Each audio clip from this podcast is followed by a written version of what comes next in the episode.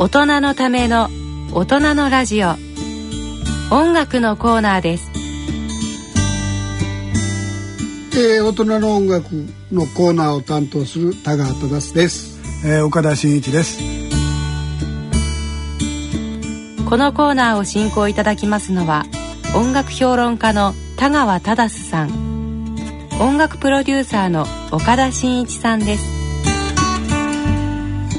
今回はラジオ日経大人のバンド大賞グランプリ候補に選ばれたバンドと受賞楽曲を中心にご紹介してまいります。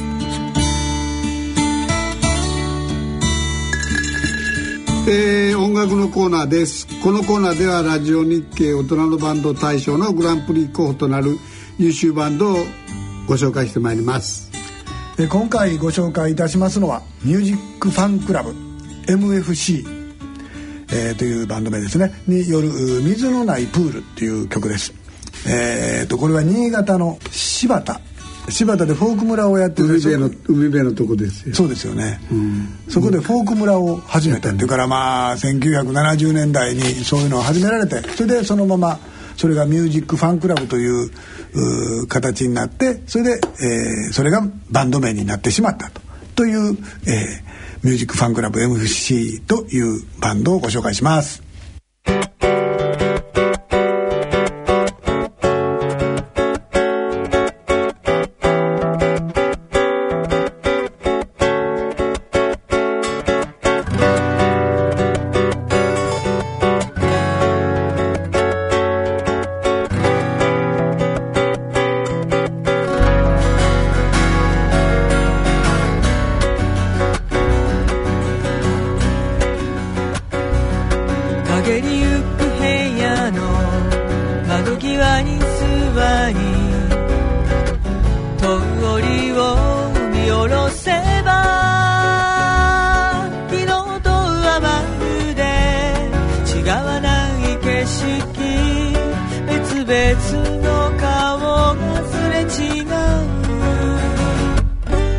庭にぽつり水のないプール子供たちは夏の幻セピア色深く切り取られたようにベンチは枯れ葉のモノグラムこの街の冬空に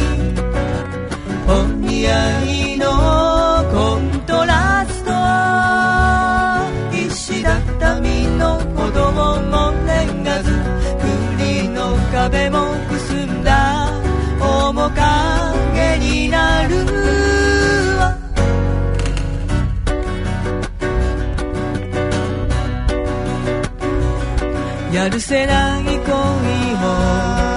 引きずるくらいは悲しい。ほどに慣れてる旅人の瞳タバコ MFC MFC はいどうですか？ちょっと異国情緒というか、なんとか昭和というか。そうそうそう。ねそんな感じでも演歌っぽい言うけどボサ風にアレンジしてるから割合軽い感じでそうですね。ね男の人の声なんか女の人の声なんか。まあでも女の人の声やろうな。でも男の人のキーの高い人なのか真ん中あたりの人なのか。聞いてみましょうかこれはね。はい、はい、この MFC の代表者高橋さん、えー、呼びかけてみましょう。高橋さん。高橋さん。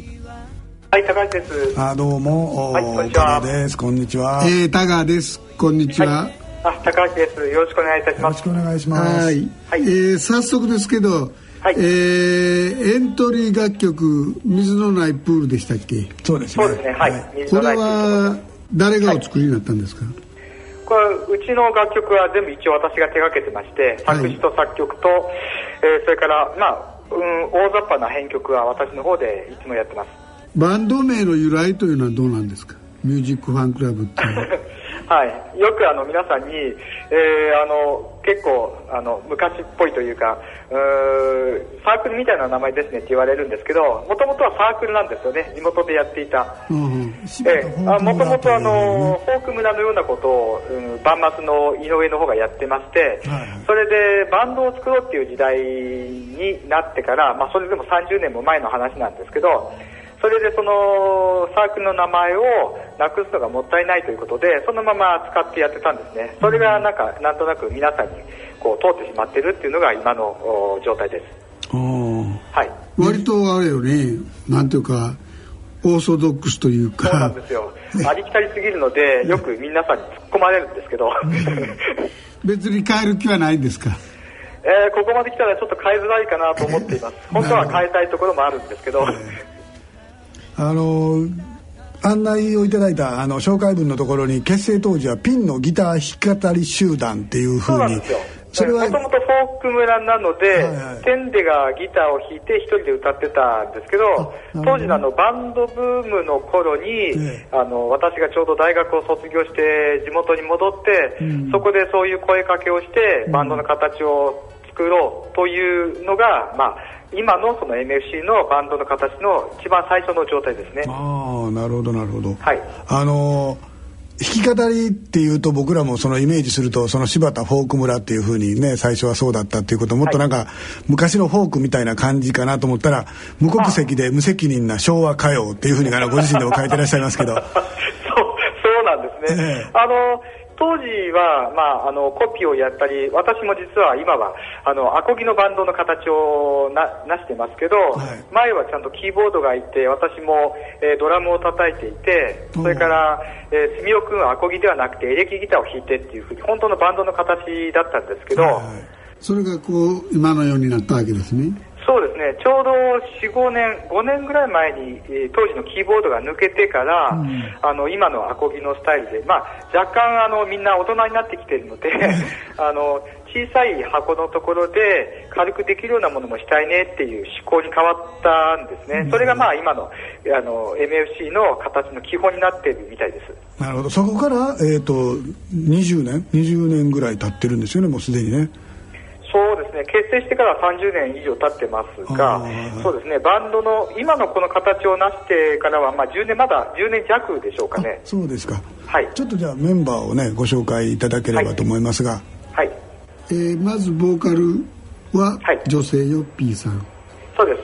彼女は一番新しいメンバーですよね 一番新しいですね。18年ですから、新人です。ああそれでも18年経つのはい。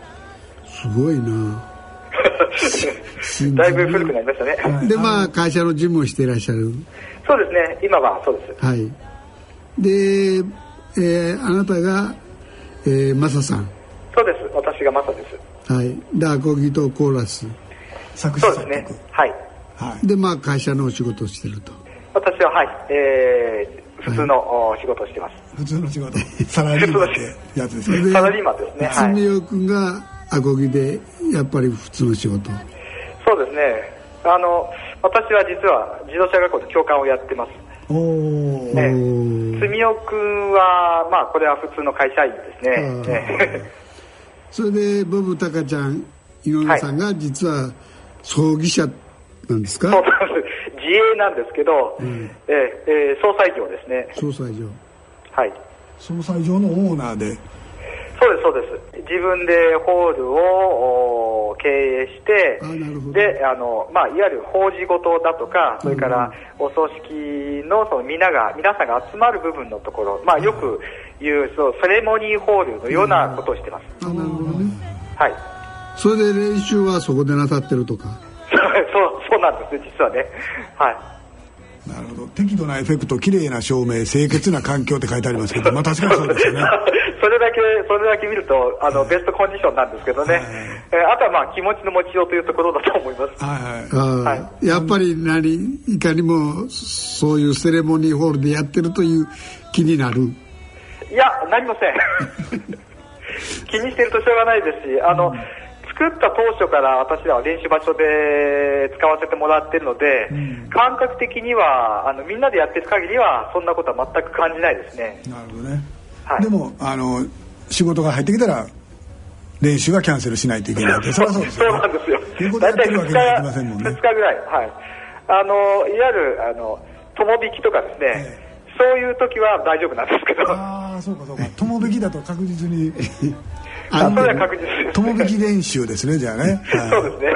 あとなんか家族の理解がないと続けるのは難しいというので感謝してありますけどつまり家族には理解されてるわけですねそうですね。全員年数やってると、独身時代から、つまり、あの、嫁さんをもらったりする、うこの家族のある、その時代よりも、お前からこの活動をやってるので、だからそれを前提にして、あの、お結婚をしてるっていうところだとは思うんですよね。それを許してくれるあの配偶者がい出ないと結婚できなかったわけですよねきっとね、まあ、そういうことになりますよね。えええそれでライブとかに来てくれはるの？あの、ボーカルの子だけはまだ独身なので、ええ。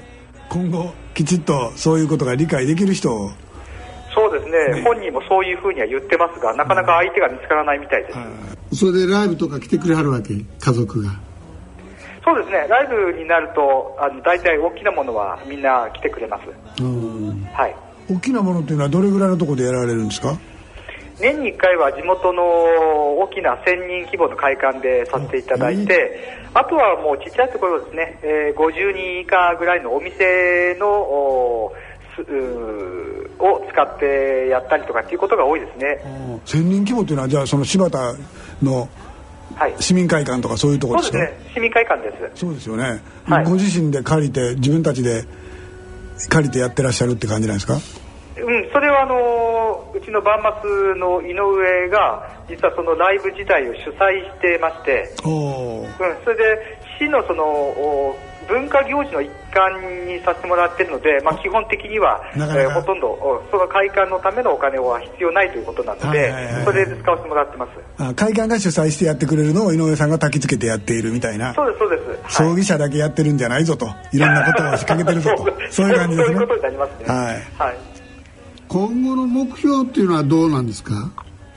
うんとそうですね、あのー楽曲を聴いていただくと分かるんですけど、若干こう昭和の匂いのする、えー危なげな恋愛だとか、まあ、大人の恋愛をずっと一つのテーマとして歌っていきたいなと思ってはいまして、まあ、それであの皆さんが、やっぱり私だと同年代の方あたりの方にいっぱい聴いていただいて、ああ、いい曲だねなんて言ってもらえるとありがたいなと思ってます。同時にあの今はあのネットが非常にあのいい感じで、えー細かいそのなんていうかな付き合いができるようになっていると思うので、まあ、全国にですねこういうあのバンドの、えー友達ができたらいいななんていうふうに思って活動してます。ああなるほどね。我々もまあそういうことの仲買いができたらいいなとは思っておるのでぜぜひぜひあの期待をしてますので。ありがとうございます。どうも本当にありがとうございました、とんでもないです。はい。じゃああの頑張ってください。はい、ありがとうございました。した。はい。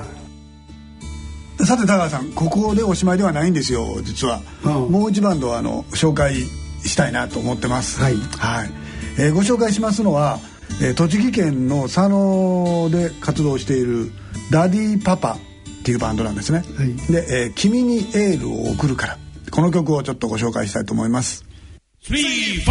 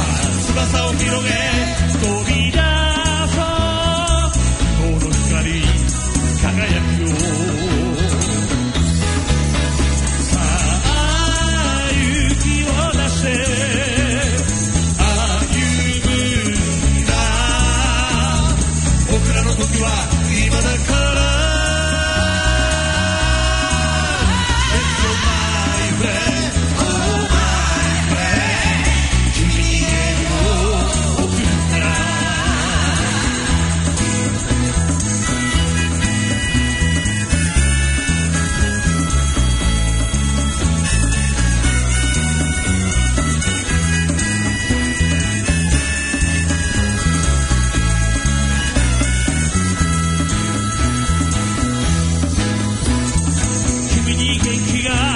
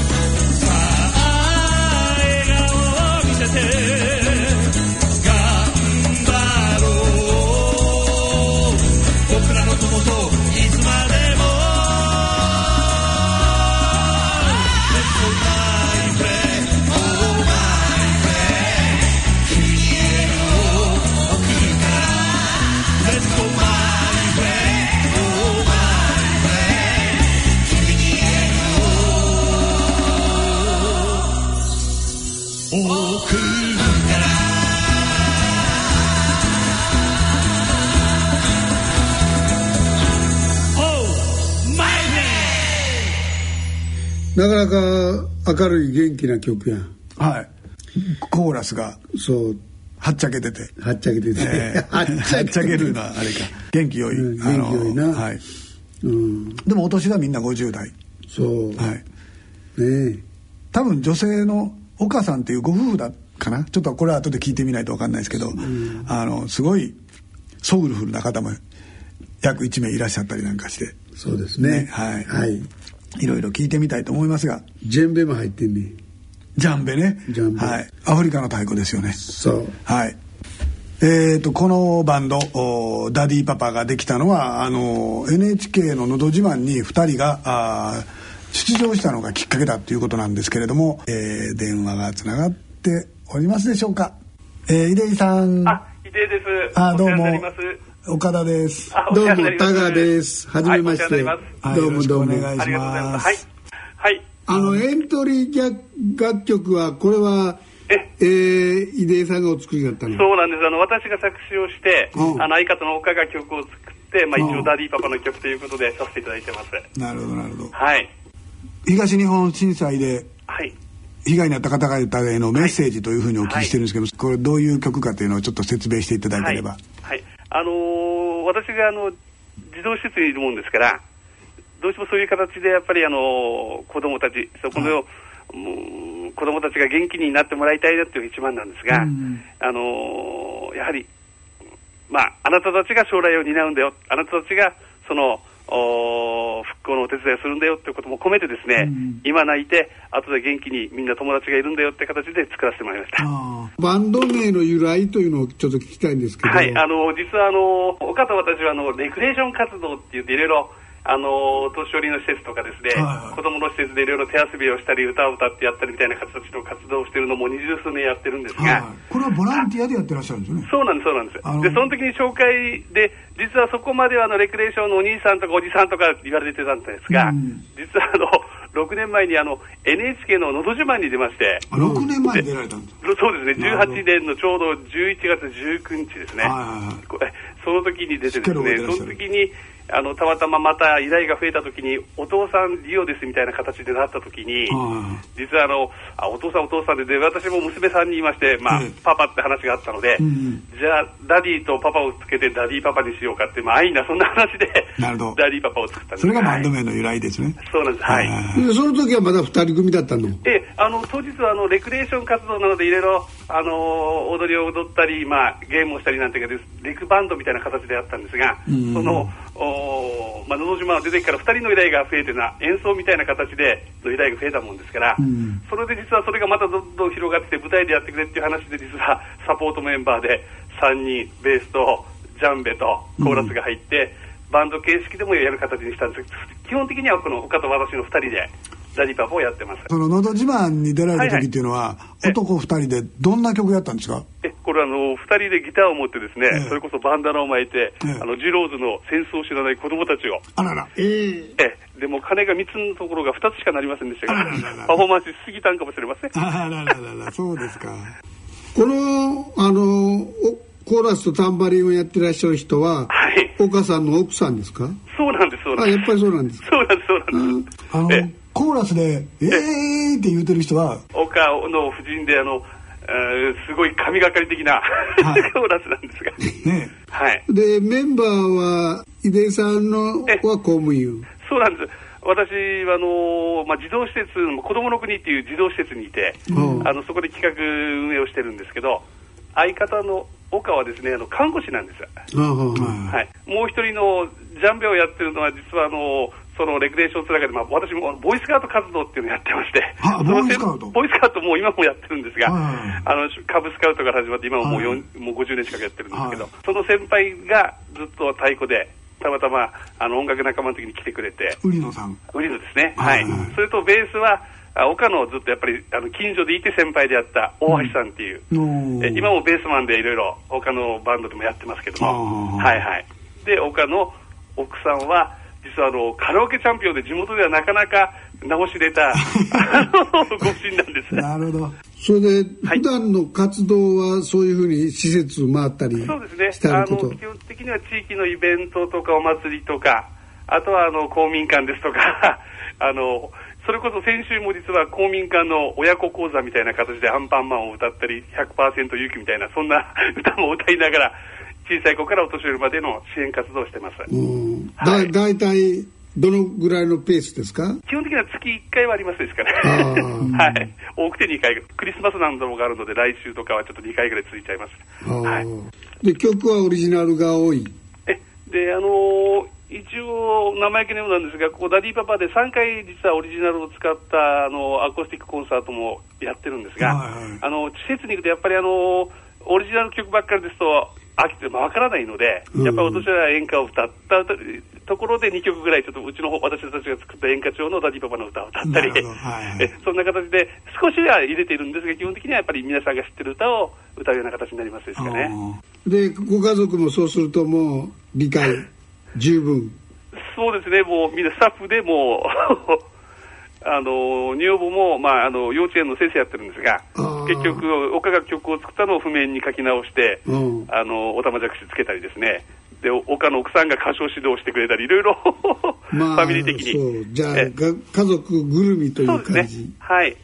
あの恵演奏も飲み会も全部すべて一緒のと。なるほど。はい。今後の目標というのはこう書いてありますけどまあみんな一緒になってとありますけどどんなご目標をお持ちですか？あそうですね、今、実はあのまあ、基本的にはやっぱりあの皆さんが喜んでいただけるような形であのメッセージソングを作りながら活動したいなっていうのが一つの皆さんの一応生きる喜び作りなんていうテーマをつけまして 活動してるんですがそんな形で続けられたらなと思っております。なるほどどうもお忙しいところはありがとうございます。ありがとうございましたいやいやあのあの、まあありがとうございます。はいバンド活動頑張ってくださいあありがとうございます。はいはい、すいません。頑張ってください、皆様も。はいありがとうございます。どうも。はい。えー、佐野のダディパパ。ボランティア活動がやっぱりすごいメインになってらっしゃる。みんなのなんかあの励ましになったらなって言ってずっと歌を続けてらっしゃるみたいなね、感じでしたね。でもやっぱりあるよねボランティア活動に行った時は、オリジナルは2曲ぐらいであとはよく知ってる歌をやるという。みんな知らんからね。本当は自分たちの曲やりたいんだけど。はい、やっぱりそれはねおじいちゃんおばあちゃんはオリジナルやっても分かりませんからね。はい、演歌やらなあかんって言ってはりました、はい。で来週はいよいよグランプリの発表です。はい、楽しみにしてくださいはい